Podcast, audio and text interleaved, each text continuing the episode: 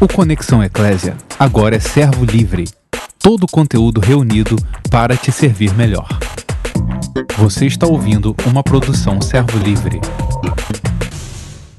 Boa noite para vocês. Pai, seja com todos vocês no nome de Jesus, tá? Um beijo grande. Você que está ligadinho conosco aí. Hoje eu estou muito bem acompanhado, deu para ver, né? Olá, pessoal. Boa noite. Boa noite a todos. Espero que todos estejam bem, em nome de Jesus. Amém. Está aqui é, para atender também a, a, solicitação de alguns irmãos e também para cumprir um compromisso nosso de que a gente voltaria em algum momento para nós falarmos sobre um tema que Denise há algum tempo ministrou, né? Falou, falou aqui numa live aqui em casa, né? Ela está aqui agarrando minha mão aqui. Acho que ela está nervosa. Tá tudo bem. Ó, e... Você começou a rir e perdeu, hein? então, o que, que, acontece? Nós ficamos assim com esse compromisso de voltar. A gente vai voltar em algum momento e vamos compartilhar. Hoje a tela não está dividida aqui, graças a Deus. Estou aqui do ladinho, posso, ó, posso beijar. Aqui, posso dar pitoca. Posso dar pitoca. O negócio tá bom demais aqui, tá bem pertinho, tá molinho hoje. Não tem tela dividida, hoje a tela tá inteirinha. E o nosso tema, amados, é um tema que a gente escolheu para falar, tem relação com, aquela, com aquele testemunho que a Denise começou a dar. Tá? Eu, eu quero, antes de tudo, é, orar, quero orar por vocês, orar por nós, né? para que Deus nos inspire e para que Deus ilumine cada coração para que a gente, de verdade, não apenas fale, mas que você compreenda até aquilo que a gente não conseguiu falar. Porque a gente sabe que a obra verdadeira é a do Espírito Santo. O Espírito Santo, além de convencer o homem do pecado, da justiça e do juízo, o Espírito Santo ele também inspira as pessoas para falarem, ilumina as pessoas para ouvirem. Então as pessoas são capazes às vezes de ouvir coisas muito tremendas às vezes numa num detalhe, numa frase pequena, né, numa entrelinha que a gente chama, né? Uma entrelinha, aí a pessoa consegue ouvir e captar coisas que realmente a gente não, não captou. Tá? E vamos orar agora em nome de Jesus e depois eu faço uma introdução mais adequada para o nosso tempo aqui com, o Dedê. Papai, no nome de Jesus Cristo, nós te bendizemos, nós te agradecemos, nós te louvamos, Pai, nós te adoramos pela, pela honra e pelo privilégio de podermos estar aqui falando para um grupo de irmãos amados, gente que de alguma forma, Pai, tem uma conexão conosco, Amém. não apenas pela internet, mas uma conexão que vai além, é uma conexão espiritual, Pai. Inclusive, Amém pessoas que, por nosso intermédio, são edificadas na fé, assim, como muitos testemunham e contam Sim. como tem sido alcançadas, Senhor. Então, hoje a gente considera isso uma, um privilégio, uma honra poder servir nossos irmãos dessa maneira, Pai. Amém. E por isso nós te pedimos, no nome de Jesus, Pai, capacita-nos, Senhor. Amém. Usa Denise, usa minha vida, para a gente poder, de alguma forma, chegar até aos corações. A gente não quer só chegar aos ouvidos, Pai. A gente quer chegar aos corações das pessoas que vão estar nos ouvindo agora ou depois, em qualquer outro momento, Pai. É, rogamos que essas, esses amados sejam plenamente iluminados, Amém. Pai. Em nome de Jesus, para que eles compreendam, para que eles percebam, para que eles ouçam até aquilo que nós não fomos capazes de dizer, Pai. Que eles possam escutar a tua voz nas entrelinhas, Senhor, que eles possam, Senhor, ser edificados pelo, pelo nosso testemunho, Amém. por aquilo que tu colocar no nosso coração. Amém. É a nossa oração no poderoso nome de Jesus Cristo. Amém. Amém. E já demos a nosso, nosso boa noite. É, a gente sabe que tem uma, uma turma grande, uma turma amada, que fica sempre aí nos aguardando. Tem gente que chega cedo, cedo, inclusive. Sei que dentre esses irmãos que chegam cedo são os irmãos lá de Tapetim, lá de Pernambuco. É, Zuca estava falando ontem que os irmãos foram acostumados a chegar pelo menos 10 minutos antes em cada reunião da igreja. Então, cada ajuntamento deles, eles, eles chegam cedo. E aqui eles estão considerando um ajuntamento da igreja, dois ou três em nome de Jesus, e eles chegam cedinho. Então, desde tapetinho para aqueles que chegaram bem cedinho até aqueles que estão chegando agora, nosso boa noite, tá?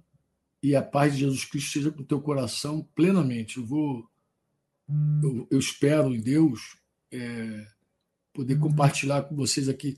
Então é o seguinte, vou fazer uma introdução rápida só para conectar vocês com outro testemunho, tá? Só para conectar.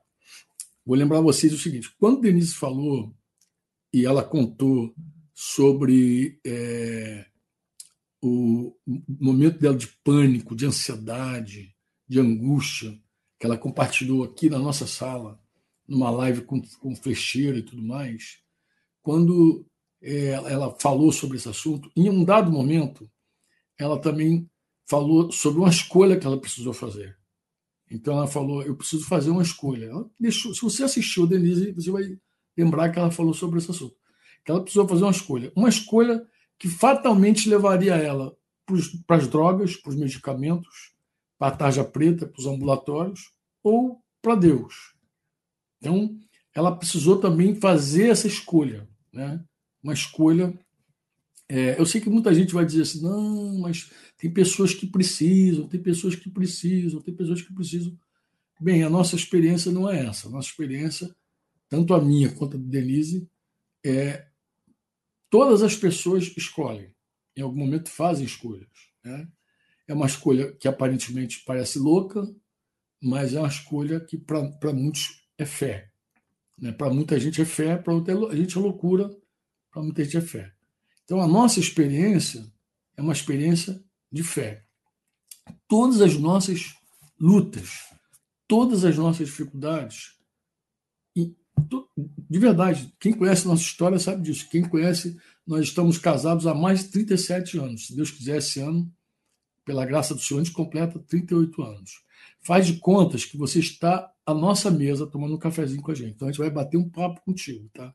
Mas quem conhece a nossa vida, quem sentou à nossa mesa, ou nós sentamos à mesa de alguém visitando em casa, sabe que todas as vezes que nós estivemos atribulados, nós fizemos do Senhor o nosso refúgio. Nós fizemos, nós fizemos do Senhor o nosso refúgio. Então, outro dia eu tomava café com o Denise aqui e dizia: Dedê, tudo que nós alcançamos em Deus, todas as decisões que nós tomamos em Deus, nós colhemos frutos abençoados até o dia de hoje. Então, eu vou deixar a Denise contar para vocês, claro, obviamente, ela que está com, com essa carga no coração já desde o princípio, e ela vai compartilhar com vocês essa jornada dela, onde ela começou ali com aquele pânico que ela já contou, mas em algum momento ela quer contar como foi que ela tomou a decisão dela. Em que momento Deus ela ouviu o Senhor para ela fazer a escolha que definiu os rumos, tem definido até hoje, é. porque as lutas não param né? sociedade. Segue, né? Então, com vocês, a minha querida. Então, é, como eu havia falado na outra live, né? É, o que acontece? Eu, te, houveram momentos na minha vida, né? Que eu poderia ter optado pela medicação. Como eu falei do médico que me acompanhava, o cardiologista, quando ele me disse que eu precisava tomar um calmante fraco, mas precisava, porque senão eu ia entrar dentro de um buraco. Foi o que aconteceu. E quando eu estava completamente dentro desse buraco, com muito medo, num pânico muito, muito terrível, eu falei, ele estava certo, eu deveria ter tomado o remédio mesmo, entendeu? Mas eu falei, não, é, eu tenho que seguir em frente e, e confiar que Deus está tá, tá guardando, né? Está controlando a minha vida. E fui seguindo em frente. Nessa ocasião a gente namorava no Rio, né? E aí eu o Franco precisou ir para Porto da Folha, né? Foi a inauguração Teve da inauguração. nossa base lá em Porto da Folha, outubro de 2014. Isso. Ele foi para Porto da Folha fazer a inauguração lá da, da base. E eu fiquei. Fiquei em casa, meu filho já estava casado, ficou comigo lá juntamente com a Yasmin. E minha mãe, ela teve Alzheimer, né? ela tinha Alzheimer, e ela vegetava. ela vegetava. E na, umas duas semanas antes, eu tive um sonho com ela. Mesmo na minha, nas minhas tribulações, na minha cabeça muito conturbada, perturbada, eu tive um sonho que eu, que eu havia dentro de um rio. E, é, e ela andava é, normalmente, assim, dentro daquele rio, ela estava ela era curada, ela estava curada ali dentro. E ela andava dentro daquele rio, e, eu, e existia uma existia, na verdade, uma cidade dentro daquele rio. E eu achava aquilo impressionante. Eu falava assim: meu Deus, minha mãe está andando lá dentro daquela água, não, não tinha nada para respirar. Ela andava livremente lá, dentro, normal. E eu ficava encantada de, de ver aquilo. E aí, o que, que eu entendi quando eu acordei? Eu falei assim: Deus vai recolher minha mãe. Eu senti isso. Tanto que no dia que, que o Daniel me deu, me chamou, eu estava tomando um banho, e ele foi no meu quarto, bateu na porta e falou assim: mãe, você vai demorar? E eu falei: não, filho, já vou sair e tal. Aí eu falei: tá tudo, tá, tá, tudo bem? Ele falou assim: mãe, não demora não. Eu senti, achei ele tenso. Aí eu falei: Ih, será que ele discutiu com as minhas, houve alguma coisa? Fiquei preocupada, né? Quando eu saí do banho, fui falar com ele, ele falou assim: mãe, a gente vai ter que ir para Campo Grande, para Realengo. Realengo, meu pai morava, né? Não, não, não Campo Grande, já tinha mudado para Campo Grande. A gente vai ter que ir para Campo Grande, porque minha avó passou mal. Aí, quando ele falou isso, aí na hora eu fiquei assim: que vó? Ele, mãe, só tem uma avó. Aí eu, é verdade, eu fiquei assim. Aí eu, aí eu já entendi. Aí eu falei: é, hoje é o dia, chegou o dia que Deus que Deus vai recolher minha mãe. Aí eu consegui falar com a minha irmã muito rápido. Ela falou assim: não, ela passou mal, mas ela já está melhor. Já a corzinha dela está voltando e tal. Eu, ah, mas como é que tu sabe que ela passou mal? Ela falou assim: não, porque um lado do rosto dela ficou roxo. Aí eu falei: ah, meu Deus do céu. Aí eu vi que minha irmã não estava entendendo muito bem, mas eu já sabia que minha mãe tinha partido. Então, quando eu cheguei lá, eu tive que enfrentar tudo, né, junto com meu filho, né, com meus, com meus irmãos, lá com meu pai, né, você vê tua mãe morta em cima de uma cama. Então, para quem está num desespero, como eu estava, na hora eu até consegui contornar tudo e segurar. Mas assim, eu chegava à cama, colocava a mão nela, que ela ficou quente durante muito tempo. E eu ficava, não acreditava. Eu falei, meu Deus, como é que eu vou dar conta disso? Como é que vai ser? Então, ela, o corpo só saiu à noite de lá da casa. E quando o corpo dela foi saindo, que, eu, que a ficha foi caindo, que ela estava realmente, acabou, né? E para quem está no pânico, no desespero, como eu estava, eu falei, acabou, falei, acabou, agora perdi minha mãe.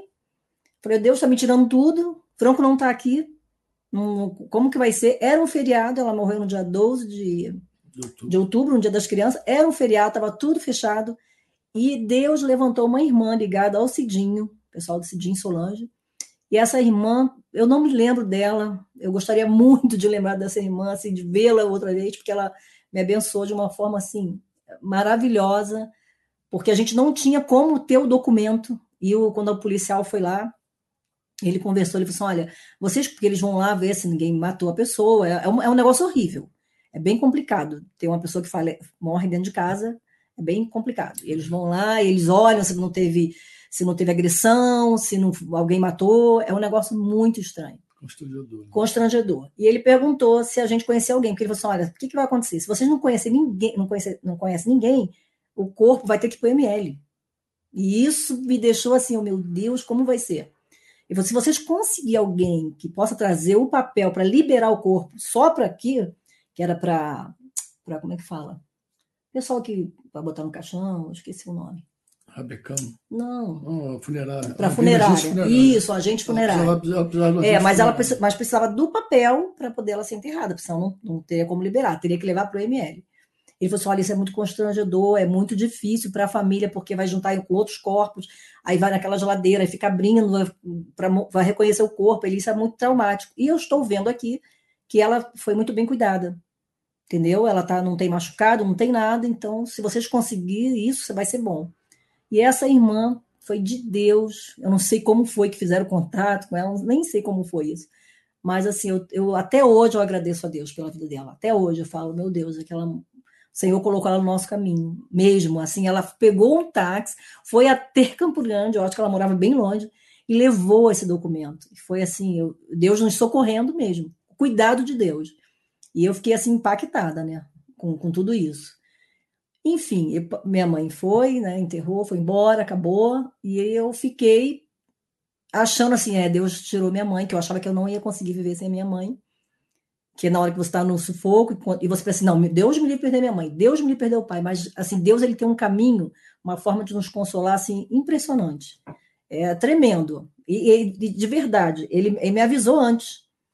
Eu acho que eu também consegui segurar tudo no momento, porque Deus já tinha me avisado. Eu vi minha mãe dentro daquela água andando normal. E eu falei, Deus vai levá-la. Porque também eu estava muito triste de vê-la vegetando em cima daquela cama porque já estava chegando um ponto de ter que, eu acho que teria que, se ela não tivesse falecido, ela talvez estivesse usando sonda hoje, para se alimentar, porque ela já não conseguia mais, é, assim, meu pai já não conseguia dar mais a comida a ela, entendeu? Ela já não conseguia engolir mais. Então era um negócio muito difícil, muito difícil mesmo. E o que acontece? Eu fiquei sozinha ali, enfrentei esse gigante, né, junto com meus filhos, com meu pai minha irmã, mas só eu sabia a, a, o desespero que estava dentro de mim. E eu falei, ah, Deus, o que acontece? Eu não, depois é que eu percebi, mas eu falei, é, Deus levou minha mãe. Tá vendo? Tirou, tirou a minha mãe, foi tirando, né? Eu já tinha perdido ela em vida, mas eu falei, acabou, agora não tenho, não, não a vejo mais. E foi que chegou e tal, né? A gente conversou, viemos embora, passou um tempo, nós mudamos para cá, né? Na, na, fase da mudança. É, se eu, se eu foi no período que a gente estava mudando, é, no gente... final do ano que a gente estava mudando, que, a gente, que eu fui de novo da Folha para o PM. Aí levei teu pai, no início de 2015. Aí você Não, lá. antes disso. É, é. Ela morreu em 2014, foi. outubro, mas a gente teve o primeiro TM em 2015. Foi. Não sei quantos participaram foi, aí. Foi. Primeiro TM em 2015. Então, quando eu, eu, eu, a gente foi pro primeiro TM, eu levei meu sogro comigo. Foi, Tinha foi recém, ficado, recém ficado viúvo. E deixei Denise lá com a Celeira, com as irmãs lá. É. Falei, fica com tua irmã aí. As meninas estavam grávidas. E eu levo meu sogro, também estava. Débora, Débora grávida, Yasmin grávida, Débora de Noa, Isso. Yasmin de Laurinha. E os planos eram aqueles, fica indo é. durante esse período com a tua parentela, com as irmãs, e eu levo o teu, teu pai comigo. E eu fiquei, né? E ali eu, eu, a minha cabeça, eu só fui piorando, porque eu, eu, eu tinha vários sintomas, que eu ia morrer, que meu coração ia parar, e que Deus já levou minha mãe. Aí eu, eu pensava assim: ah, Deus levou minha mãe, vai ser bom que eu vou encontrar minha mãe, vou estar com ela, vou ficar com ela, vai ser bom. Na minha cabeça, eu não falava para ninguém, mas eu, eu tinha isso eu vou morrer mesmo, acabou, é, Deus também vai me levar, vai me tirar também. Então, imagina, você todo o tempo só pensando na morte. Então, vira, viramos o ano ali, eu, eu com a minha família, com meus irmãos, né, e tal, sem meu pai, sem o Franco junto, eu nessa guerra toda. E passou a virada do ano, não sei se foi dia 2 ou dia 3, alguma coisa assim, que Débora me viu com a cabeça, com a mente muito perturbada, eu só chorava, chorava. E ela falou assim: mãe, vamos dar uma volta, a gente vai dar uma volta. Aí nós saímos, vamos dar uma volta. E no lugar que, gente, que nós fomos, é, que era uma praia, tinha. Ela falou assim: amanhã, lá é, esse lugar é bonito, você vai. É, você vai ficar, você vai gostar, você vai distrair a cabeça, você vai distrair a cabeça e tal. Quando chegou lá, eu, na verdade, foi pior que o negócio. Se ela fosse, ai, é tudo aceso, é tudo lindo, só que não tinha nada aceso. Quando a gente chegou lá, estava escuro. Blackout o local que eles ficavam estava escuro, não tinha luz. Imagina como eu fiquei. O desespero aumentou dentro de mim. Porque eu falei, meu Deus, que lugar é esse? Nós vamos ser assaltados.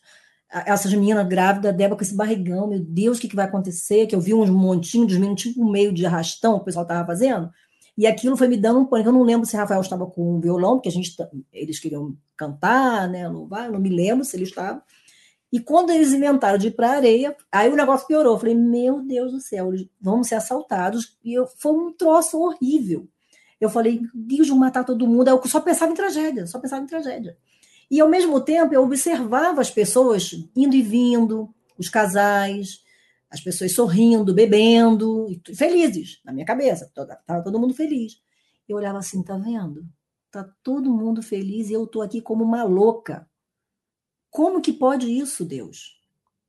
Como que tá, eu quero te servir, eu quero fazer a tua vontade, mas eu estou como uma louca. E olha esse povo aí, tudo feliz da vida. Ah, bebendo, tudo curtindo, e eu tô aqui como uma louca, achando que vou morrer a qualquer momento que meu coração vai parar. Ah, o coração deles está normal, todos eles têm o coração batendo certinho, mas o meu não. O meu para, toda hora ele para, ele me assusta. Eu vivo um terror com isso. E o que acontece? Fui, aí fomos embora, porque não deu certo, eu fiquei pior, acho que perturbei a cabeça deles até. Minha irmã me segurou, lembro que essa Leida me segurava, falava, minha irmã, tenha calma, pare com isso. Eu falei assim, não, eu só chorava, vou morrer, vou morrer, vamos embora, vamos... vai acontecer alguma coisa aqui, porque eu só pensava mal. Fomos embora. Eu só piorando. O negócio só, só afundando. Passou o tempo. Mudamos. mudamos, piorando. e eu só piorando. Quando mudou, é que aí piorou mesmo, que eu fiquei doente, fiquei em cima da cama. Esse dia eu compartilhei com as, com as irmãs lá no, num grupo que a gente tem sobre alimentação, né, as coisas naturais que a gente faz. E eu falei assim: eu estou muito cansada, mas eu estou muito feliz. Porque eu jamais pensei que eu fosse voltar a cozinhar. Ficar em pé o tempo que eu fico na cozinha, as coisas que eu estou fazendo. Não. Acho que estou até mais. E assim, eu de verdade, é, eu fico feliz porque eu não conseguia concentrar em nada, eu não conseguia fazer nada, porque a minha cabeça ficava perturbada, eu não conseguia ficar dentro de casa. Gente, imagina, a maior tristeza da minha vida era voltar para casa. Quando eu, assim, quando eu ficava atrás dele nas reuniões, eles se reuniam aqui próximo, e eu ia para lá, um frio absurdo, porque o ano que eu vim morar aqui era um frio absurdo, só chovia.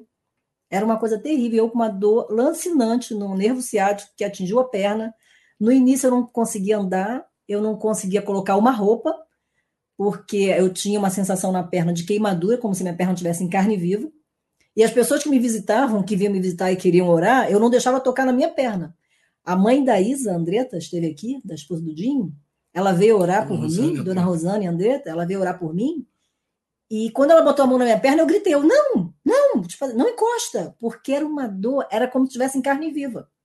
Eu uhum. enrolava todo meu corpo, menos o, essa perna. Imagina um frio lancinante e você não, não poder se cobrir, porque eu não podia me cobrir. Como, eu falava para ela: vocês, vocês não veem, mas tá, a sensação que eu tô é que a minha, minha perna está em carne viva. Eu não sei se ela lembra disso, se ela estiver vendo, nos, nos assistindo agora, não sei se ela lembra disso. E foram momentos assim terríveis. E o que acontece? O pessoal veio para cá, né? Meus filhos vieram para cá passar o primeiro final de ano com a gente aqui. E eu não conseguia me alegrar, eu não, eu não conseguia. Eu, assim, eu disfarçava para todo mundo, assim, sorria e tal, mas era uma coisa falsa, porque eu, eu sabia o buraco que eu estava. Porque imagina, você acorda, quando eu conseguia dormir, e quando eu acordava, eu, eu, eu sentia aquela coisa, como se alguém estivesse espremendo meu coração o tempo inteiro, como se alguém estivesse me esmagando por dentro. E eu ficava olhando assim, eles sorrindo, ele ficava assim, meu Deus, como é que pode? Tá eles estão tudo felizes e eu estou morrendo aqui, ninguém está vendo. E aí tinha, nós teríamos um, um culto né, de, de, ação de graça no final do ano, né? E eu, e eu falei assim: olha, a gente tem que comprar as coisas para depois do, da virada, porque a gente vai estar em casa, né? Preciso ter as coisas para fazer, de almoço e tal. E fomos nós dois no mercado. Quando chegou lá, eu achando que a gente ia ficar junto. Só quando falou que chegou lá, a carne não estava boa. Ele falou assim: eu vou no açougue. Você fica aqui? Eu achei que eu estava bem. Eu falei: você vai demorar? Ele falou assim: não, eu vou rapidinho. Porque assim, a gente estava acostumado, nós somos acostumados a fazer isso. Ele vai para um lado, eu vou para o outro e tal. E eu falei: tá bom. Só que quando ele saiu segundos depois, acabou. Eu perdi o tino, perdi o chão, meu coração começou a acelerar, ele vinha assim na garganta e tal. E eu comecei a ficar com falta de ar, com falta de ar. Eu liguei para ele, ele tinha acabado de sair. Eu falei, você está onde? Ele, estou chegando no açougue. Eu falei, vem agora, volta, pelo amor de Deus. Não sei se você lembra disso. Eu falei, eu vou, vou desmaiar, eu estou passando mal, estou passando mal. Gente, eu não conseguia focar em nada. A moça da caixa ficava olhando, ficava todo mundo me olhando, mas ninguém sabia o que estava acontecendo. E eu falando para ele, pelo amor de Deus, vem embora. E eu observei um rapaz fazendo compra, e assim, todo feliz, o rapaz botando as coisas, assim, e eu querendo pedir, eu falei, vou pedir ajuda a ele, eu vou lá, vou falar com ele, mas eu ficava assim, aí de novo eu fiz essa pergunta para Deus, tá vendo? Olha, olha que situação. Ele, olha, olha aquela pessoa, olha aquele homem, ele tá feliz da vida, ele tá feliz. Com sinais que era incrédulo, totalmente com sinais de incredulidade. Totalmente, e eu falei, olha como ele tá feliz, olha ele botando, ele, assim, totalmente, na minha cabeça, totalmente livre, né? Comprando as coisas, e eu Saúde, ali atormentada. Eu falei, meu Deus, eu tô atormentada e tu não faz nada, eu tô cansada, não aguento mais. Porque nessas horas você quer um medicamento. É nessas horas que você tem que fazer a escolha. Porque eu pensava assim, cara, eu tenho que tomar alguma coisa. Não, não tem como, eu tenho que. Eu preciso de algo que, que aquete a minha cabeça, porque meus pensamentos eram muito rápidos, muito. Porque eu pensava em tudo ao mesmo tempo. Eu, é, é, quando, eu, quando eu achava que, que eu estava indo para o buraco, que, eu, que era morte mesmo, que eu ia apagar ali, eu falava assim: acabou, eu preciso de um medicamento, eu preciso de algo. Eu, eu tinha vontade, às vezes, de tomar algo que eu dormisse por dias, que eu ficasse dias dormindo. Eu falei assim, eu preciso disso, porque eu não aguento, porque eu tinha medo de dormir. Quando dormia, eu tinha medo de acordar. Quando eu acordava, eu falava assim: ai, Não acredito que eu acordei. Imagina como é que a pessoa vai viver assim. Como é que uma pessoa segue a vida assim? E a vergonha que às vezes eu tinha de dizer que era cristã, que acreditava num Deus vivo. Como? Se eu achar, se na minha cabeça, no meu íntimo, eu, eu pensava assim, ele está me deixando sozinha, ele não me socorre, ele não, ele não faz nada. Como, como é que é isso? Eu tô aqui, eu tô, tô só. Como é que pode uma coisa dessa? E eu vim embora para casa. Quando eu estou chegando em casa, no auge do, da atenção, já chorando, que eu fiquei como doida, chorando, né? Quando eu chego em casa, recebo uma mensagem da minha irmã, que tinham assassinado um rapaz que ela viveu muito tempo, né? Ela teve, teve dois filhos com ele. Tinham assassinado ele. Ela você acabaram de assassinar o Ney. Imagina, uma pessoa que acabou de ter uma crise de pânico, vê uma cena daquela, que ela mandou a foto. Ah, meu Deus, quando eu vi aquilo, acabou. Aí eu desesperei. Aí eu falei, meu Deus, a pessoa morreu. Aí ele falou assim: mas você tinha contato com ele? Eu, mas é uma vida, foi embora. Eu fiquei como. Pirei mesmo. Lembra disso? Claro. Aí eu falei, meu Deus, agora acabou, a gente não pode fazer mais nada por ele. Gente, foi um negócio louco, foi louco. E nessa minha loucura, eu falei: se chega, eu não aguento mais. As pessoas vivem maravilhosamente bem, só acontece troço errado com a minha família. Olha como é que está a nossa situação, olha a minha vida, olha como é que eu tô. Tá vendo? Tá, a, a, igual aquela, o mito da grama mais verde. A grama do vizinho tá linda, mas a minha tá acabada, entendeu? Como é que pode. Gente, foi um negócio terrível. Aí eu tive uma experiência muito, muito tremenda, que foi o que, assim, me, me deu, me virou, virou uma chave, começou a virar uma chave para mim. E aí eu, naquele desespero, deu, calmamente, porque às vezes eu falo para as pessoas assim, olha, é, tem o barulho do vento, aquela confusão toda, terremoto, mas Deus ele fala assim num, sussurro, pelo cicio, né? Um sussurro, né? Um cicio, bem suave. E ele falou para mim calmamente, ele falou assim, minha filha, lê o Salmo 73. Aí eu ah, Salmo 70 é minha cabeça, tá vendo? Eu penso tão rápido, a cabeça já tá pensando até no Salmo, já fico dando ideia para mim mesma e tal, não sei o quê. Aí eu fui ver o Salmo 73. Quando eu fui ver o Salmo 73, eu falei: não, não é possível, isso não está escrito aqui. Não pode. não, não pode. É, não é possível. É, vou pegar aqui para vocês verem. É, vou ler para vocês. É, certamente Deus é bom para Israel para os que têm coração puro. Quanto a mim, quase tropecei. Meus pés escorregaram e quase caí. Pois tive inveja dos orgulhosos, quando os vi prosperar apesar de sua perversidade. Levo uma vida sem sofrimento e tenho um corpo saudável e forte. Não enfrentam dificuldades, nem estão cheios de problemas como os demais. Ostento orgulho como um colar de pedras preciosas e veste-se de crueldade. Seus olhos cobiçam sempre mais, e o coração vive cheio de más intenções. Zombam e falam somente maldades. Em seu orgulho, ameaçam usar de, de violência. Falam como se fossem donos dos céus, e suas palavras arrogantes percorrem a terra. Por isso o povo se volta para eles e bebe todas as suas palavras. O que Deus sabe? perguntam. Acaso o Altíssimo tem conhecimento disso? Vejam como os perversos desfrutam uma vida tranquila enquanto suas riquezas se multiplicam. Foi à toa que mantive o coração puro? Aí eu, olha que situação que eu pensava, será que, será que é isso mesmo? Será que Deus existe mesmo? Será que vale a pena seguir? Será que a gente está certo? Olha, olha o nível que a gente vai chegando. É, foi à toa que mantive o coração puro? Foi em vão que agi de modo íntegro? O dia todo só enfrento problemas. Cada manhã sou castigado. Que era assim que eu me sentia, exatamente assim. Se eu tivesse falado como eles, teria traído meu povo. Teria tentei compreender por que prosperam. Que tarefa difícil. Então, entrei no santuário de Deus. Então entrei, então entrei em teu santuário, ó Deus, e por fim entendi o destino deles. Aí meus olhos abriram. Foi impressionante. Tu os puseste num caminho escorregadio e os fizeste cair do precioso do precipício para a destruição. São destruídos de repente, completamente tomados de pavor. Quando te levantares, ó Senhor, rirás das ideias tolas deles. como quem ri de um sonho pela manhã. Percebi então que meu coração se amargurou e que eu estava despedaçado por dentro. Fui tolo e ignorante. Até, o, até os olhos devo ter parecido um animal irracional. E, no entanto, ainda pertenço a ti. Tu seguras minhas mãos, tu seguras minha mão direita, tu me guias com teu conselho e me conduzes a um destino glorioso.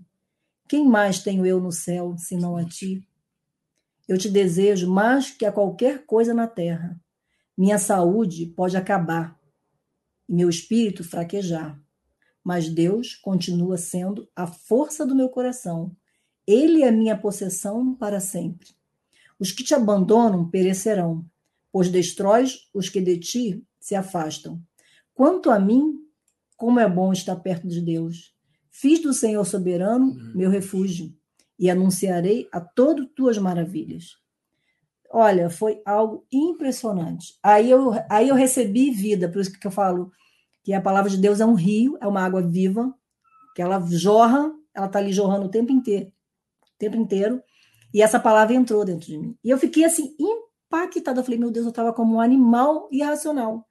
Eu não estava pensando, eu estava invejando. Aí eu descobri que eu estava com inveja. Então, assim, eu, eu, eu, senti vergonha de Deus, assim, eu fiquei com vergonha, eu fiquei constrangida e de ainda estar sendo protegida por Ele, de ainda estar sendo guardada, eu não estava vendo. Porque o coração da gente, quando ele fica mal, amargurado, orgulhoso, ele não sabe agradecer, ele perde a gratidão. Que é, é, é assim que a gente vai perdendo a gratidão. É porque a gente amargura, fica amargurado, começa a questionar Deus, né? E começa a ter inveja, porque eu comecei a ter inveja. Porque eu comecei a falar isso. Aí Deus falou: você tá vendo? Ele falou, calmamente ele falou assim, leu. Aí eu, quando eu comecei a ler, eu falei, não, não é possível que está escrito isso aqui. Não pode ser, meu Deus. Bem. Eu fiquei muito chocada. Eu falei, gente, não pode ser. Eu fiquei muito chocada. E aí Deus me desafiou a fazer uma reunião para as mulheres e falar do que estava dentro de mim, de como eu agi, de como eu pensei, de como eu fui egoísta, de como eu fui invejosa, né? E como que assim, é, o que acontece? Porque a, o pânico, a depressão é um troço do inferno, terrível. É do inferno, não tem outro caminho. Por quê? Porque assim, ele te leva para um precipício e te aprisiona, te leva para aquele buraco, ele te acorrenta e te aprisiona. E você começa a ter pena de você, que era o que acontecia comigo, eu tinha pena de mim mesmo. Eu suplicava as pessoas que me ajudassem, porque era isso que eu fazia quando eu tive uma crise uma vez aqui nesse local de reunião que o Franco participava, né, onde aconteciam as reuniões, e eu, eu falei, gente, eu tô eu só podia dizer, vou morrer e cuida do meu marido. Ele estava viajando. E eu pedia a Deli, né? A Deli, as meninas estavam comigo, Dani, eu falava assim, era a, a minha, é, assim, eu lembro que tinha uma mesa aqui, o, o Sandro ficou me olhando, ficava me olhando, os meninos, né? Que eles chamam a mesa, né? Os, os presbíteros, os pastores daqui, eles ficavam assim me olhando e eu, assim, eu agarrada na, na, na Deli e falava assim, eu vou morrer, cuida do meu marido eu vou morrer. E eu, a minha perna saltava assim, de um, de um nervoso, de um, de um, desespero que me dava, de um pânico, que eu perdi o controle. Eu, eu as pessoas tinham que me levar para o hospital cardiológico correndo. Porque eu chegava lá, eu, eu tive uma, eu fui atendido uma vez, que o médico parou na minha frente e ele falou assim: olha, eu, a minha, o meu corpo saía da cama, assim, da maca, saía, ia para o alto assim, ó, batia assim, ó. E ele ficou, já tinham me dado dois comprimidos à força, porque eu não, não aceitava tomar de jeito nenhum. E eu lembro que ele chamou uma, uma enfermeira, ele falou assim: traz um outro medicamento para ela. E eu falei: não, não vou tomar, porque ela tinha me dado dois comprimidos pequenininhos. Eu falei: não, não vou tomar, não vou tomar. E ele falou assim: é, você precisa tomar, calma. E eu falei: aí o coração, tu, tu, tu, porque meu coração ia a 150. De repente, ele ia a 150 e eu falei, e eu, o ar faltava, eu falei, acabou, agora vai, ele vai ir a 150 ele vai parar. É óbvio que vai parar, não vai conseguir aguentar. Esse coração não vai aguentar. E ele, o médico parou, ficou olhando aquele aparelho, toda monitorada, ele falou assim, gente, só para vocês ficar, terem calma, esse batimento dela não, não, vai, não vai acontecer nada. Ela está debaixo de um estresse muito grande. Ela está tendo uma crise assim, de estresse, de pânico incontrolável. E eu lembro que essa enfermeira chegou, segurou minha mão, assim, minha perna, porque eu pulava muito, meu corpo saía da maca, e ela falou assim: toma esse medicamento aqui. Esse, esse aqui você vai precisar tomar, Porque você, tipo assim, eu tinha perdido, assim, não tinha mais controle, nem eles conseguiam me ajudar, ninguém conseguia me ajudar. Eu, isso eu lembro. E eu comecei a ouvir que o, o senhor, olha, ainda tinha isso, eu comecei a ouvir o senhor do lado passando mal, como se estivesse falecendo, alguma coisa assim, chamando os filhos. Foi um negócio bem horrível. E eu, mesmo, mesmo nessa crise, eu consegui ouvir o que estava acontecendo do lado. E aquilo só me piorava. Eu falei, vai, daqui a pouco sou eu. Daqui a pouco vão chamar o, a, quem está me acompanhando para vir ver o que está acontecendo. Não, não lembro se a Simone conseguiu entrar comigo nesse dia, pela, pelo nível que eu estava de estresse. E eu lembro, e por isso que eu, assim, graças a Deus não precisei fazer uso de, de medicamento nenhum depois, né? Foi nesse dia, porque eu estava ali, eu tive que usar, eles tiveram que me dar, para dizer, foi a força. Essa enfermeira, na verdade, eu vi que ela era cristã, porque ela me deu uma palavra assim na hora.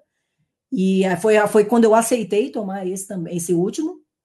Mas quando, quando esse remédio entrou, passou uns 10 minutos, aí eu já comecei a perder meu sentido, porque eu fiquei drogada, né? Eu fiquei três tipos de comprimidos fortíssimos, e eu me sentia assim, eu, eu nunca usei droga, nada disso, graças a Deus, mas eu pensei que deve ser assim que as pessoas se sentem. Porque o que aconteceu? Eu estava ali, eu, as coisas que eu lembro que aconteceu. Eu vi que o médico falou isso, depois ele, eu lembro que ele saiu, e ali eu dei uma meia apagada. Quando amenizou tudo, eles me liberaram para sair. Eu lembro que eu pedi para ir ao banheiro. Isso eu lembro, são as cenas que vêm na minha cabeça. Eu falei, aí já já estava com a Simone, ela estava já junto comigo, eu estava muito tonta, porque o medicamento deixa parece que está flutuando, como se você estivesse andando assim nas nuvens, um negócio muito, muito engraçado.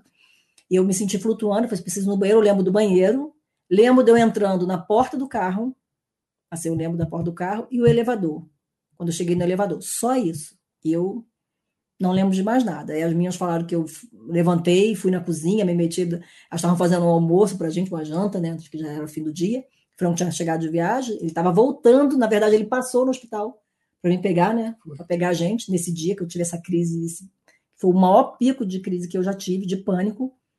Eu acho que se eu tivesse sozinha, eu acho que eu tinha dado fim à minha vida. Se eu tivesse só, porque eu não ia aguentar. Pelo nível de estresse que eu cheguei, de, de, de, desespero. Eu cheguei no nível de desespero que eu, foi uma coisa terrível. E eu falei, fui na cozinha, ela disse que eu, as meninas falaram que eu falei e tal. E quando eu acordei, nesse dia, ainda à noite, eu estava assim, ai, bem tranquila. Aquela coisa escura tinha saído dentro de mim, eu estava, ai, me sentindo ótima. eu, ai, era como se eu tivesse voltado. Era como se eu tivesse ficado fora do meu corpo muito tempo e eu tivesse voltado. Foi uma, uma experiência muito estranha. E eu fiquei, ai, graças a Deus, eu não queria que passasse a noite, porque eu não queria perder aquilo.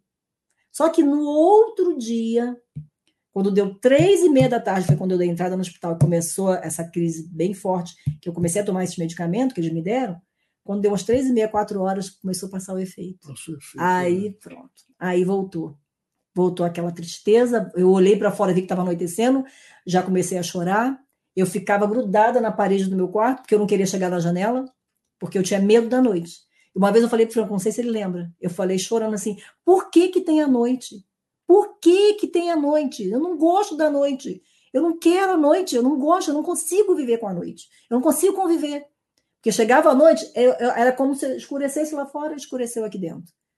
Ficava isso. mais escuro para mim. Interessante entendeu? é que essa madrugada passada, duas e pouquinho da noite, eu acordei e olhei para o lado deles não estava na cama. Dois e vinte. Era dois e pouquinho. Né?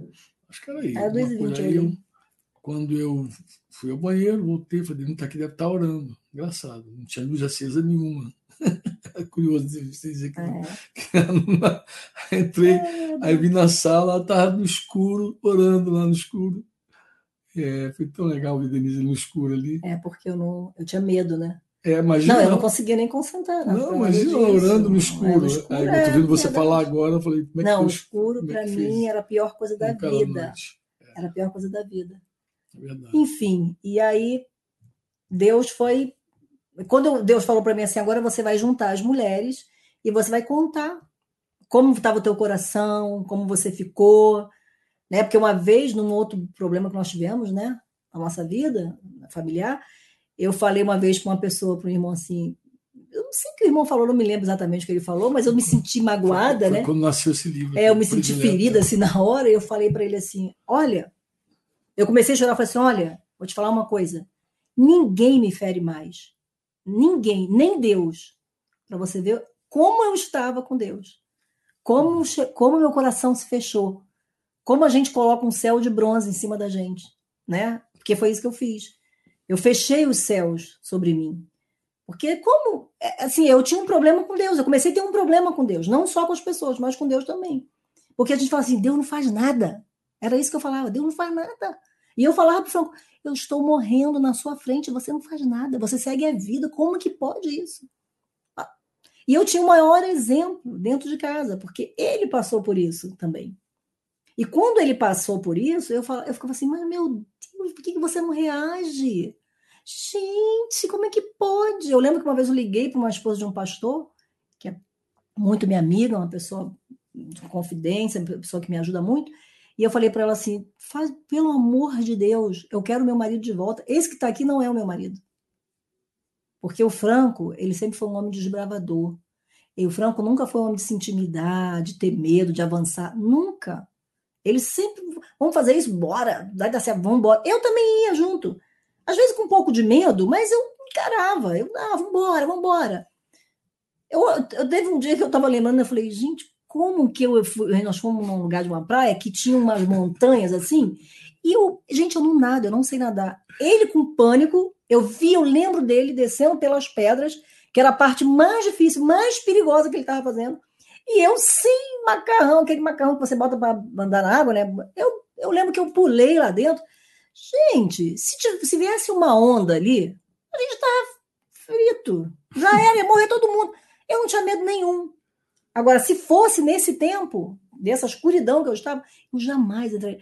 Gente, eu não saía para nada, só com alguém junto. Imagina você ir num mercado, aqui numa padaria, e ter, ter que ter alguém do seu lado. Quando o Franco falava assim: Olha, eu estou indo, tá? Para reunião, eu, eu, eu, montava tudo na minha cabeça que eu ia ficar em casa, eu ia cuidar da minha casa, porque eu amo ficar na minha casa. Eu amo, eu amo cuidar da minha casa, eu amo fazer essas coisas, né? Que a gente está junto aqui, eu faço, eu amo isso. Eu até falei para o assim, estou mal acostumada. A hora que você voltar lá para o escritório, vou, vou estranhar, porque estou acostumada com ele em casa. Tá sendo, nesse ponto, está sendo bom. E eu, eu, assim, eu tinha pavor de ficar na minha casa. Quando ele falava assim, tô indo, gente, era segundos, já estava pronta. Mesmo com a, com a dificuldade de andar, eu estava pronta ali do lado dele. Não vou ficar aqui, eu não vou ficar aqui. Gente, imagina.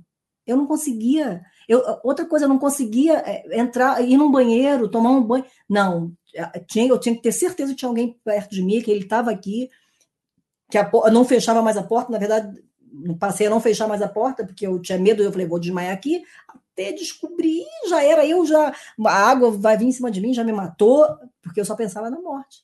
Era só o que vinha na minha cabeça, era que Deus ia me matar. Eu achava que Deus ia me matar, que ele não estava cuidando de mim, era um puro engano. E aí fui entrando pelo caminho da inveja, que eu comecei a olhar o ímpio e achei que o ímpio estava prosperando. Porque a gente olha e pensa, só, só ele sabe o que ele passa. Só cada um sabe da, da guerra que passa, das guerras que enfrenta. E hoje eu louvo a Deus né, por não ter precisado usar nada, ter tido é, a fé em Deus, a coragem no Senhor, de não aceitar nenhum medicamento, porque eu sabia que ia me escravizar, que ia ser um paliativo, depois, um outro médico falou isso para mim. Ele falou assim: olha, eu não trabalho, não trabalho com medicamento, eu não dou medicamento para quem tem pânico, tem depressão, porque não adianta. É, é, olha, eu fiquei impressionada com ele falou. Ele falou assim: olha, não dou porque é um buraco maior. O cara falou isso para mim. É um buraco maior. É, você vai, porque isso é um paliativo que quando passar o efeito desse medicamento volta tudo e cada vez pior. E você tinha experimentado isso? É, eu experimentei nesse dia que me dia. deram esses três comprimidos é, lá no hospital. momento de, de, que tá A gente até entende, deixa eu pegar a carona aqui. Sim. Eu acho que até a gente entende muito bem porque que tem tanta gente é, viciada em droga. É drogado, né? É porque é o seguinte, é, é que quase as pessoas não gostam de falar sobre isso, mas assim, existe uma droga ilícita que não paga imposto, que os traficantes estão na rua vendendo aí, que a polícia está combatendo a droga ilícita tem a droga lista. A droga lista, a desculpa dela é que ela é a droga que vai combater a enfermidade. Na verdade, ela foi feita para combater a enfermidade. Essa, por isso que ela tem essa licitude.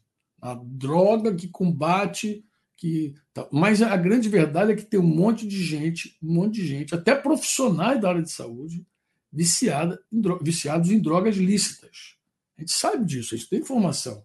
Então, existe uma droga famosa aí no meio, no meio da, da área de saúde que os, os próprios profissionais se viciam, porque dá essa sensação de bem-estar, dá, dá aquela. mexe, né? mexe com os hormônios, mexe com a uhum. cabeça, uhum. mexe com tudo. E a pessoa fica. Como ela é, entre aspas, lícita, aí a pessoa se convence de que está bem. É. Se convence que está bem. Mas a grande verdade, grande verdade, é, é, é, bem provável que até alguém nos ouvindo aqui não, não, não curta isso, não, não gosta de ouvir. Não gosta de ouvir. Mas a, a, a grande verdade é que isso gera uma grande dependência. É um, uma outra cadeia. É uma outra cadeia. É um vício. É um vício que em algum momento você pode ficar afetado. Né? Porque quando você não vence, esse, acho que foi esse mesmo médico que falou com o Denise de que ele não dava é, medicamento, drogas para as pessoas com pânico. Eu acho que foi a mesma pessoa, o médico lá de São Sim. Paulo. Ele me perguntou, ele falou assim: vem cá, você venceu o pânico sem medicamento? Porque ele ficou, ele ficou assustado. Falei, ó, sete anos com a síndrome do pânico. Sete anos. Pô, a Denise testemunhou tudo. O, o, pânico é um negócio tão absurdo que é o seguinte: quando você está realmente atacado por essa ansiedade, por esse pânico, você é, até os convites que você recebe, você calcula que se você passar mal, tem um hospital perto, tem como te socorrer. Porque a, a, o pânico é, é o cúmulo da desconfiança em Deus. Estou falando sério, é assim que a gente se sente. Eu fiquei sete anos, é uma cadeia. Denise falou que é uma coisa do inferno, mas eu vou definir aqui, vou dar uma definição é, para você, é, uma definição bíblica, verdade, é bíblica. Olha só, quando quando Deus ele ele ele também fala com o povo de Israel, quando Deus fala com o povo de Israel sobre a importância de, de, de Israel obedecer a sua lei e as consequências da obediência, e depois ele fala da importância de Israel também não desobedecer a lei, porque também haveriam consequências na desobediência. A maioria das vezes, quando a gente fala de obediência e desobediência, a gente vai lá para Deuteronômio 28, 29, 27 diante, vai falar das bênçãos e maldições. Mas, na verdade, Deus, Deus adverte Israel desde Levítico. Na verdade, desde Jesus, mas em Levítico, ele também dá uma série de instruções e aí ele começa a dizer as consequências da obediência e a consequência da desobediência. Em Levítico 26, 36, é muito interessante, 26 e 36. É, dentre as correções que Deus traz para Israel, porque Deus, em vários momentos, Deus traz correções para ver se Israel se volta para ele. Então, toda aquela, aquelas, até pragas e tudo que Deus promove, é para que Israel voltar para ele, se voltar para ele. E uma das coisas que Deus falou que traria sobre Israel, né, é aqueles que ainda perseverar, sobrevivendo, perseverasse e abandoná-lo e deixá-lo, ele diz o seguinte: no versículo 36, aqueles, aqueles de vocês que sobreviverem, eu lhes meterei no coração uma ansiedade tal nas terras dos seus inimigos que o ruído de uma folha movida os perseguirá. É um negócio mais ou menos assim. Fugirão como quem foge da espada e cairão sem ninguém os perseguir. É exatamente esse texto Levítico 26, 36, na NVT, que diz, usa o termo ansiedade, né? É, não, é, eu estou citando aqui a nova Almeida atualizada. Nem sei como está a NVT, mas a nova Almeida atualizada diz isso. Diz que, pode ver, é Levítico 26, 36, o que diz aí. Mas define aqui, é como se Deus estivesse dizendo: eu vou produzir, eu vou fazer isso, eu vou e é interessante alguém dizer assim, mas correndo da espada sem ter inimigo. O ruído de uma folha está te assustando. Cair sem que ninguém te derrube. Como é que está aí?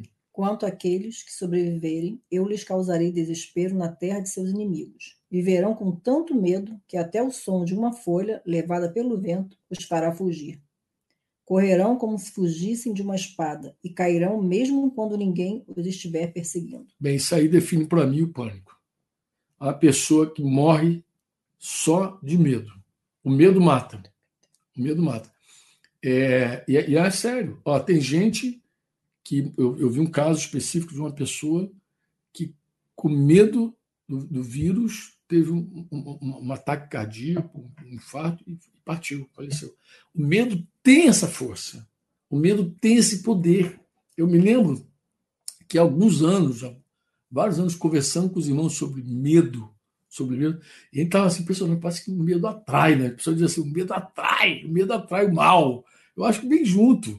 Eu acho que quem aterroriza é o, é próprio maligno. Mas aí a gente estava batendo um papo, assim, com alguns homens, numa comunhão de irmãos, e um irmão que trabalhava rebocando carros dentro do túnel Rebouças. Ele falou, Franco, como que pode tanto lugar para carro enguiçar, os carros enguiçam lá dentro do Rebouças? E, tinha, e, e, e, nesse contexto da conversa, tinha um outro irmão que ele disse que toda vez que ele passava na Niterói, ele ficava, batia um pânico nele. Já pensou um cara enguiçar aqui na Niterói? Pensou um cara enguiçar aqui de noite na Niterói? E ele disse que um dia a sogra dele estava na casa dele, a sogra pediu para ele. Deu uma certa hora, ela quis voltar para casa. Mas deixa para amanhã, mas a sogra, sabe como é que a sogra é? A sogra ajuda, né? Ah, não, quero ir hoje. Aí, tô brincando. Sogrinhas aí, por favor, todo mundo na benção. E aí, é, tu é sogra também, não vou falar mal de sogra, né? Agora, agora é sogra, eu sou sogro, vamos lá. E aí, ele falou: sogra quer ir embora, então vamos levar a sogra. Ele disse que no meio da ponte Niterói, o carro dele furou o pneu, cara.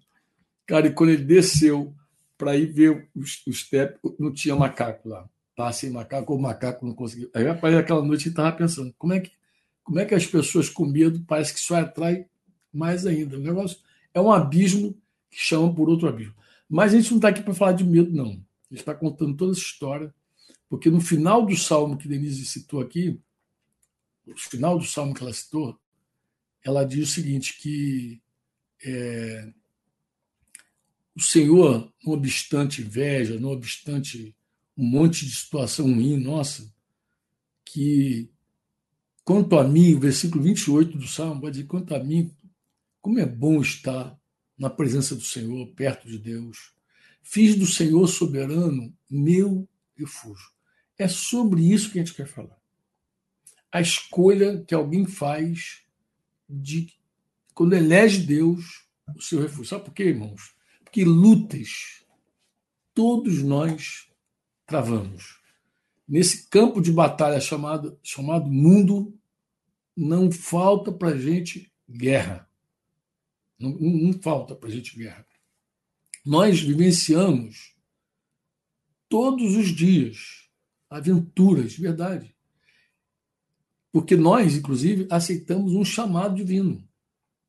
Nós aceitamos. Denise aceitou, eu aceitei. Talvez por isso ela estava se questionando. Ah, meu Deus.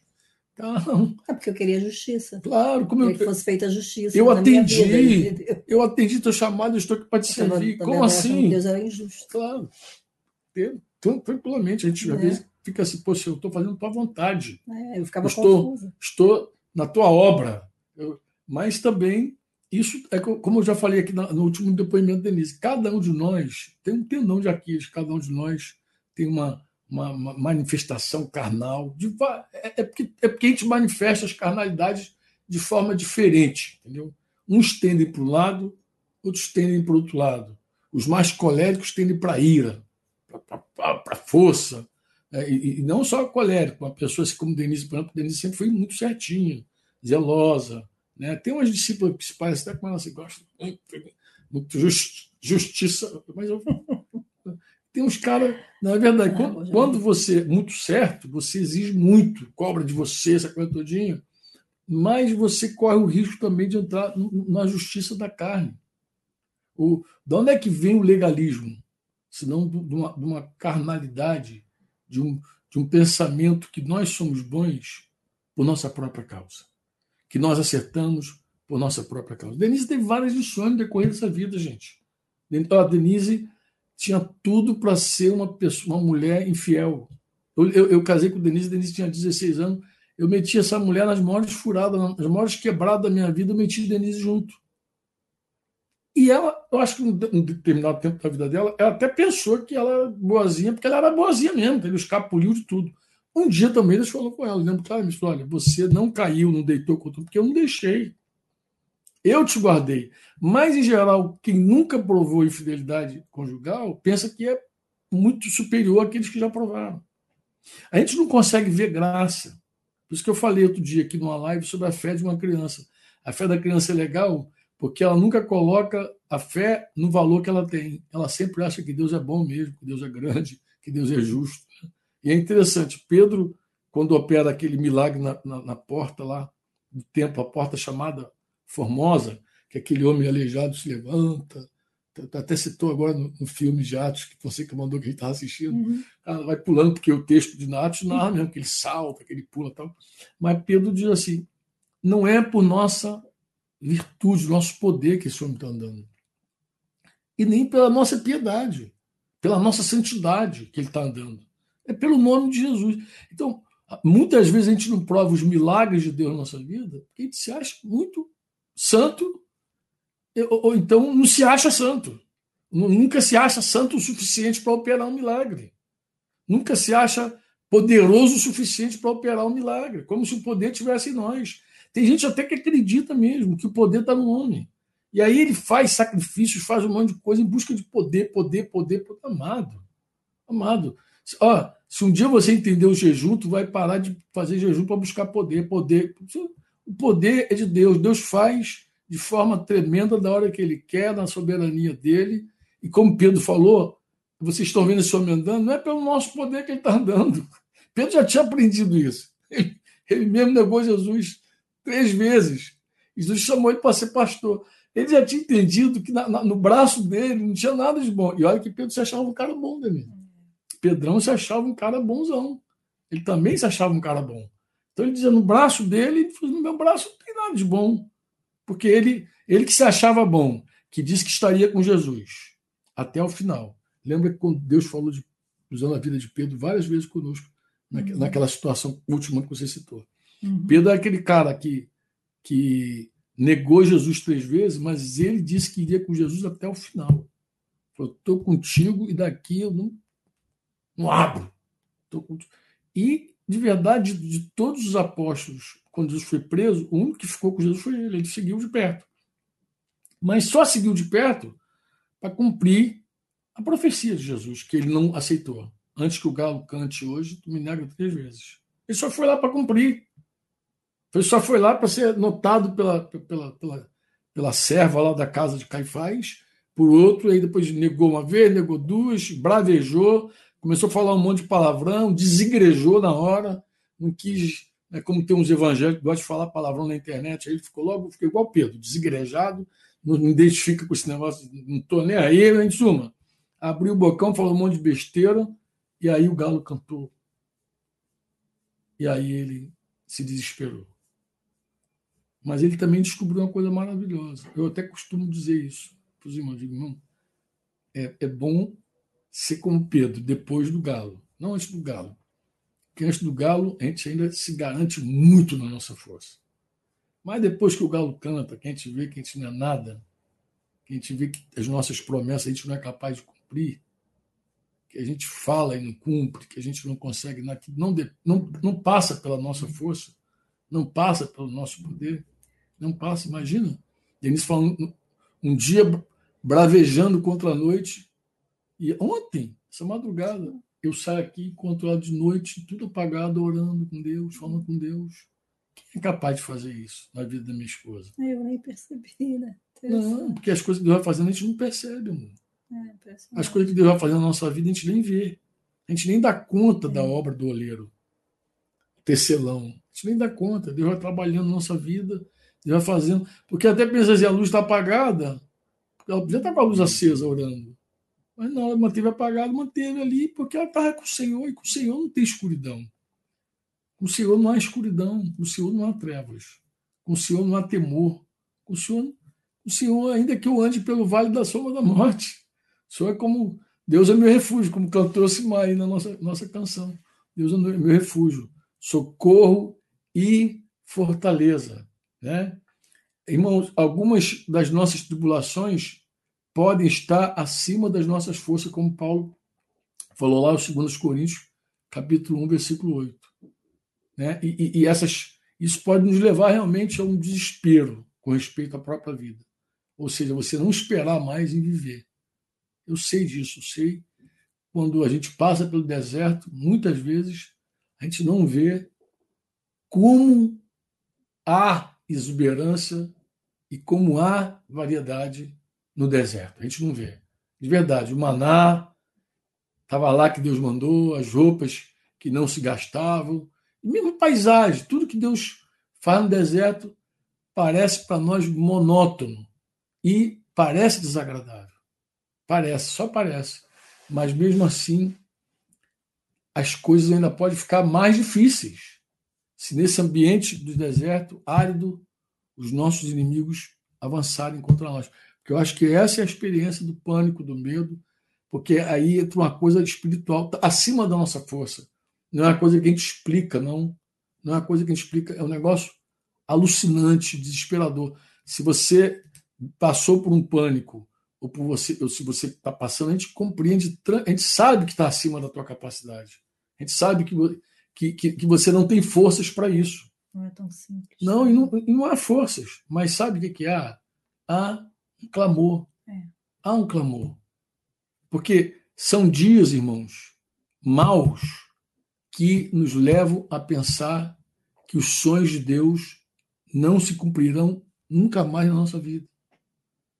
Que a unção que Deus colocou sobre nossa vida para reinar vai nos fazer presas de um caçador como Saul, enfurecido, enciumado e até obstinado.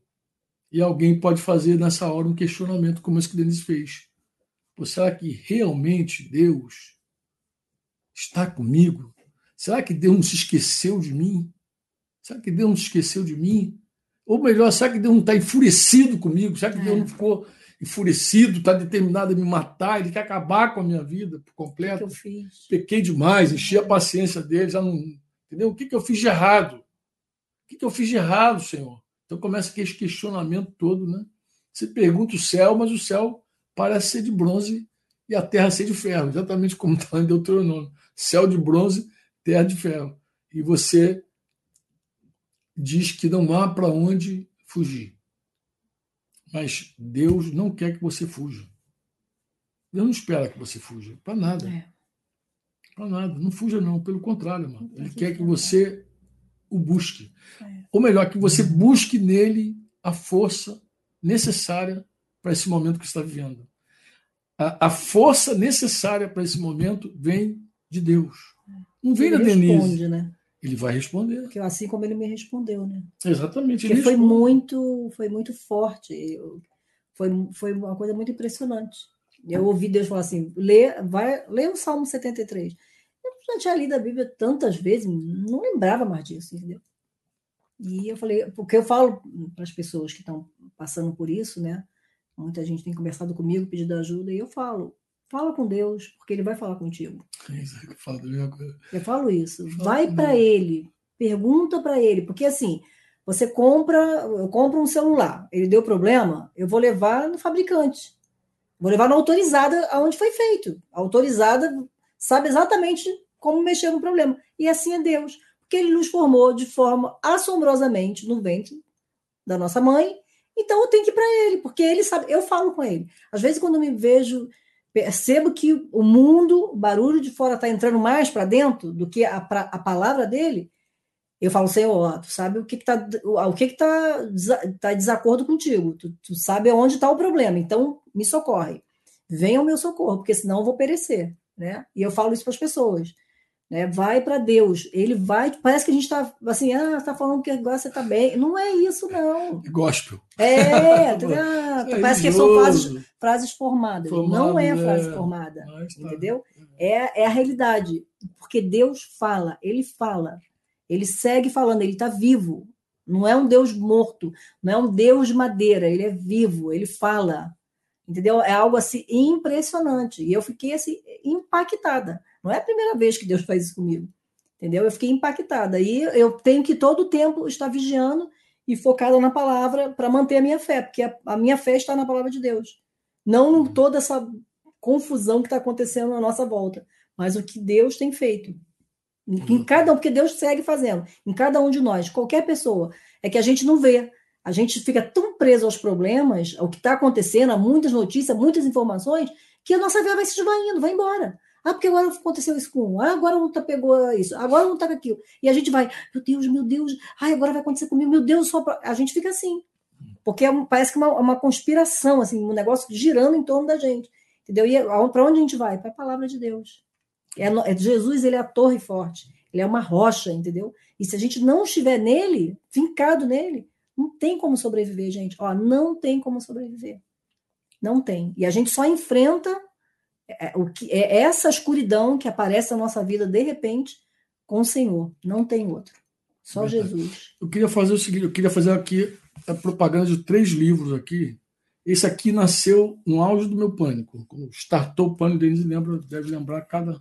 Eu, eu já falei, eu não sou escritor, mas eu registro o que Deus me fala em determinados momentos. Como o primeiro livro que eu escrevi, eu não tenho ambições literárias nenhuma, mas eu tenho ambições. Não literárias, eu tenho ambições. Porque eu, no reino de Deus eu, eu tenho ambições. Eu espero que você é, ouça Deus por meio dessas mensagens. Esse aqui é o, é o, é o queridinho da Denise, Refúgio. Por quê? Porque isso aqui, no meio desses sete anos de pânico, eu vivi muitas tribulações. E uma das tribulações que mais nos afetou foi quando nasceu esse opúsculo aqui, esse livretinho chamado Refúgio, pequenininho. Tudo isso aí tem na loja de, da, da, da, Amazon, na iTunes. Mas esse livro aqui é de Jorge Mitian. Esse livro aqui, Curados pela Palavra, é essa versão aqui. Esse livro é muito legal, é muito, muita benção. E ele é palavra. É aquilo que a gente está falando, é palavra. Nós sempre recomendamos, recomendamos irmãos que estão passando por qualquer situação, se alimente da palavra. Se alimenta da palavra. Porque assim, se você se alimentar de qualquer outra coisa que não é a palavra, a tua fé vai ficar debilitada. A tua fé depende da palavra. Depende da palavra. E aqui Mitian, com a graça que Deus deu a ele, que vocês conhecem, sabe? Ele vai falar tremendamente de como Deus comunica a palavra e que palavra Deus usa realmente para ir curando e sarando nossas feridas, arrebentando com as nossas cadeias todas. Eu também preciso dizer o seguinte: esses livros, o ganho desses livros, graças a Deus, a gente não de verdade, graça, é a graça de Deus. Um dia a gente pode vir até a precisar, mas a gente não precisa do recurso desse, desses livros para nossa manutenção. Graças a Deus a gente não tem essa necessidade. Todo o recurso daqui é administrado em prol da ação missionária, principalmente lá no sertão. Por isso que eu também falo com muita tranquilidade desses livros. Mas mais do que livro, a gente pensa no conteúdo dele, né? Mais do que livro, a gente pensa no conteúdo. É. Então, hoje eu deixei ali um conteúdo no Facebook. Verdade. No Facebook. Termino aqui dizendo isso, tá?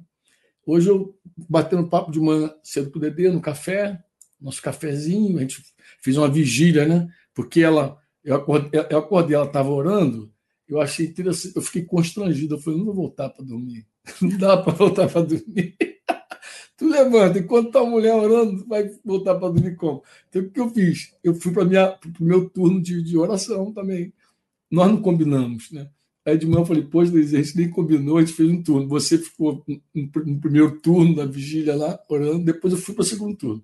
Mas a gente conseguiu tomar um café junto, graças a Deus. No café, é, Denise estava falando, depois Denise está restaurando esses quitutes todos aí, se mover de Deus Todo-Poderoso aí, tudo saudável, tá, mano? Ela não está falando nada gordinho, tudo muito saudável, muito top. E, é, a gente estava conversando e ela lembrou, né? Ela lembrou, ela falou que ligou para um um irmão querido, um pastor amado, e ela lembrou então de que é, nós. É, ela, ela, falou da conversa dela com esse pastor, disse que orou com ele e tudo mais, sentiu que ele estava assim, um pouco aflito por tudo que ele tem vivido, pelas guerras que ele tem passado. E aí ela lembrou de um capítulo desse livro, que o, o capítulo é Provando as Palavras. E esse, esse capítulo, essa mensagem, se baseia no Salmo 84, 5 e 6, que diz que é bem-aventurado, feliz o homem cuja, cuja força está em ti, em cujo coração se encontra os caminhos aplanados, o qual, passando pelo deserto, passando pelo vale árido, faz dele um manancial.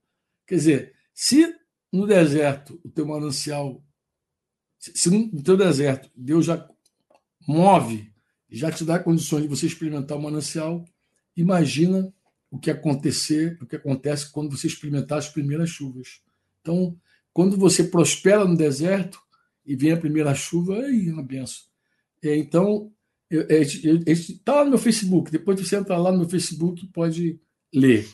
Mas o que eu, que eu quero dizer é o seguinte: é provável que alguém agora esteja passando o maior deserto, ouvindo a gente aqui, Denise, esteja passando o maior deserto. Mas se agora esse teu deserto for transformado no manancial, agora foi transformado no manancial, ah, querido, quando terminar essa quarentena, esse isolamento, quando Deus começar a derramar a, a primeira chuva dele sobre você, já vai transbordar você.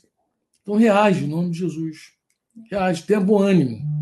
Busca o Senhor. Aqui o Denise falou, busca o Senhor. É porque ela lembrou, ela lembrou justamente da experiência que eu conto desse capítulo de Davi voltando de, de, de, de lá da guerra dos, dos filisteus e chega em Ziglag e aí encontra tudo destruído lá pela mão dos amalequitas. Aí é, é um texto pequeno, está lá no Face, você pega e lê e tira outras conclusões. Mas aqui a gente quer terminar dizendo o seguinte: o Senhor, o Senhor é o nosso refúgio. Para onde nós corremos na tempestade, lá é o nosso esconderijo. Não é o nosso esconderijo. E nós podemos correr para muitos lugares. É uma conversa que a gente tem entre nós. Denise, Denise, um dia ela pode falar isso até de forma mais livre, mais à vontade, porque agora eu chateio ela. Eu sou aquele cara chatão, sabe? Eu fico lá dela, digo assim, Dedê, Deus não dorme. Deus não está cochilando no trono. Deus não cochila.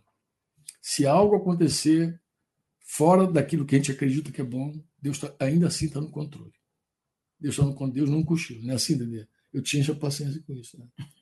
Falo, pobre Denise. Denise, é uma heroína. Uma heroína. Suportar isso não Eu sou cri-cri com isso. Eu digo, filha, não, não estremeça. Não titubeia. Porque o Senhor não perde a presidência. Ele preside aos dilúvios. Né? Ele, ele dá ordem ao caos. Então, por pior que esteja a situação, não duvide nem um minuto de que Deus está no controle.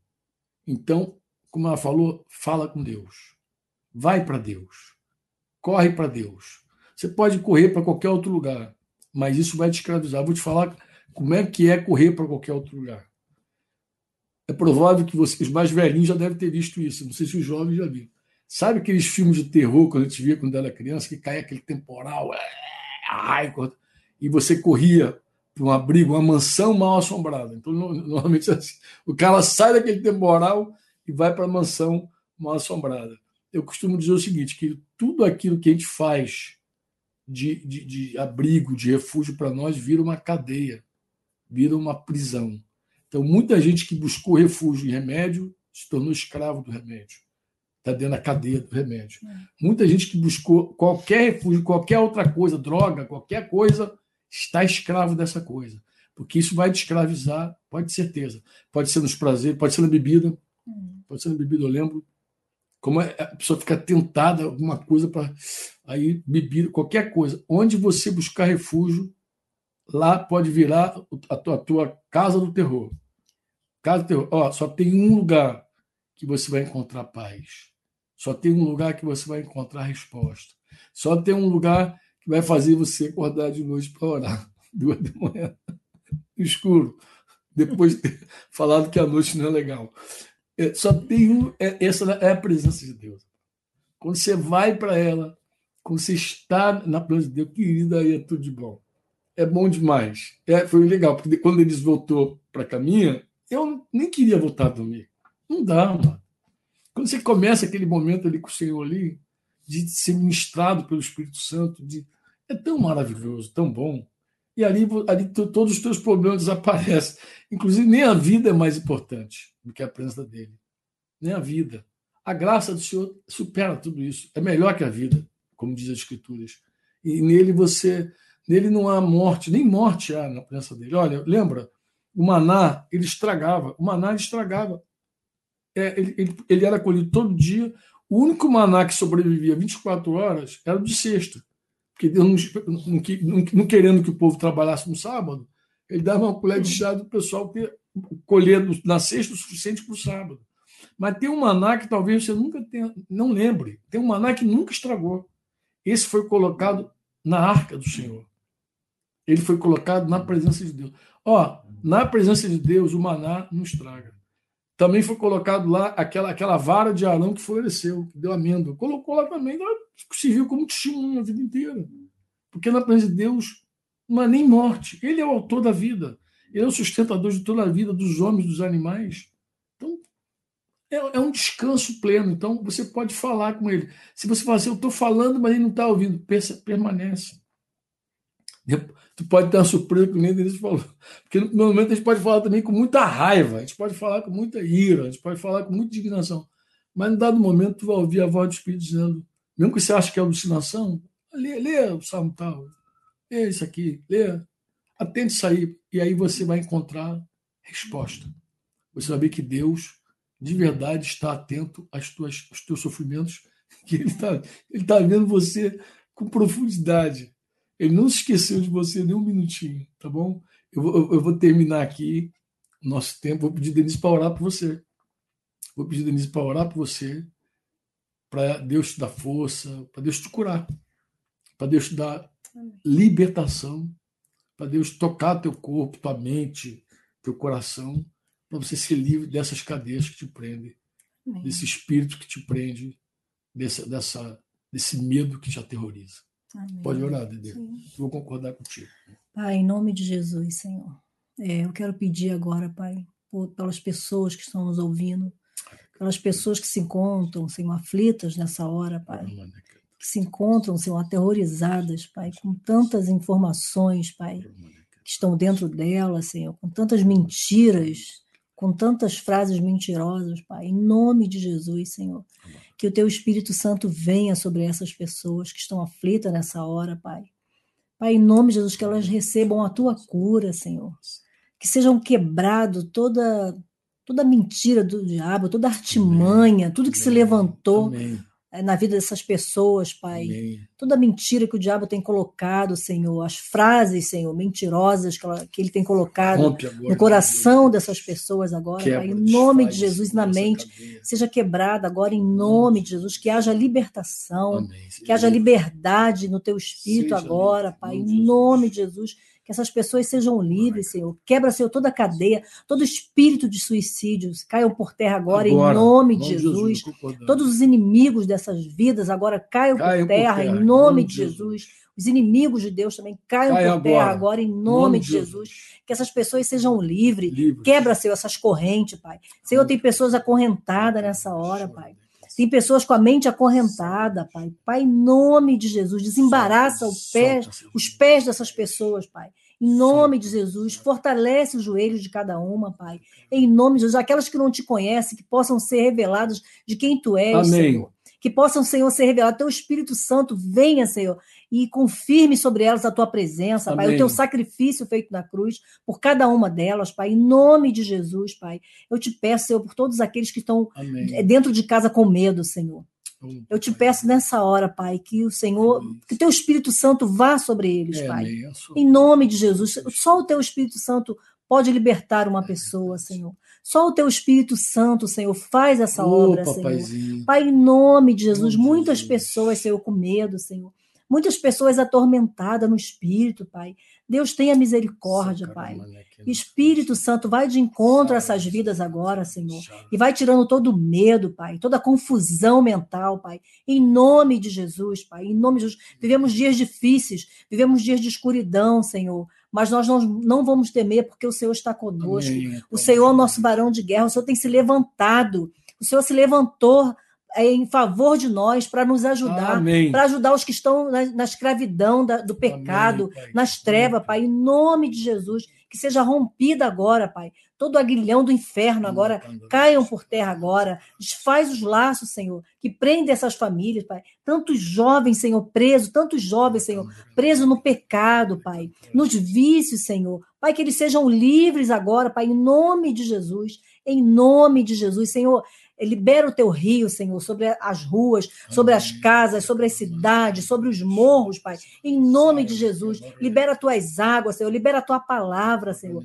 Que a tua palavra flua como um rio nesse tempo, Pai. Que entre sobre a cidade, que entre nas cadeias, que entre nos hospitais agora. Senhor, em nome de Jesus, nós declaramos cura nos hospitais nessa hora, Amém. Pai. Todas as pessoas que contraíram esse Jesus. vírus, Pai, em nome de Jesus, sejam curadas agora. Em nome de Jesus, que os pulmões sejam limpos agora. agora. Em nome de Jesus, nome de Jesus sejam limpos, que saia toda a secreção, tudo que, essa, que essa bactéria, que esse vírus, Senhor, é causa, em nome de Jesus, cesse agora Seca, Senhor, toda a secreção agora, Pai, em nome de Jesus. Traz paz, Senhor. Traz paz aos corações agora, Pai. Traz paz aos lares, Senhor, em nome de Jesus. As famílias, Senhor, que estão precisando de um socorro nessa hora, Pai. Em nome de Jesus, nós declaramos a tua boa palavra, Senhor, sobre essas vidas, sobre essas casas. Quebra, Senhor, esse céu de bronze, Pai, em nome de Jesus, que se levantou, Pai. Rompe, Senhor, rompe as cadeias, Pai, porque tu, tu és poderoso. O Senhor saiu para cavalgar em nosso favor. Então. Em nosso favor, Senhor, em nosso favor. E nós cremos em Ti, nós dependemos de Ti, nós precisamos de Ti, Senhor. Tu és a nossa força, o nosso socorro bem presente na hora da angústia. Amém. Nós só temos a Ti, Senhor, e nessa hora nós te clamamos, Senhor. Nós clamamos a Ti, venha ao socorro do Teu povo, Amém. venha ao nosso socorro, Senhor. Socorre, Senhor, a cada um nessa hora que precisa de Ti, Senhor que precisa de uma salvação nessa hora, Pai. Em nome de Jesus, Pai. Em nome de Jesus. Amém. Amém. Amém. João 8 diz que se o Filho do Homem, se Jesus te libertar, verdadeiramente você será livre. Verdadeiramente. Amém. Se Jesus fizer a tua libertação, ela é genuína e verdadeira. Se não fizer, é um paliativo. Se Jesus não tocar na tua cadeia, é só um paliativo. Mas se ele tocar na tua cadeia, pode, pode festejar, pode celebrar, Amém. porque você é livre de fato. Beijo, pessoal. Fiquem na paz. Tchauzinho. Noite abençoada para todos. Tchau. Tchau. Você ouviu uma produção Servo Livre.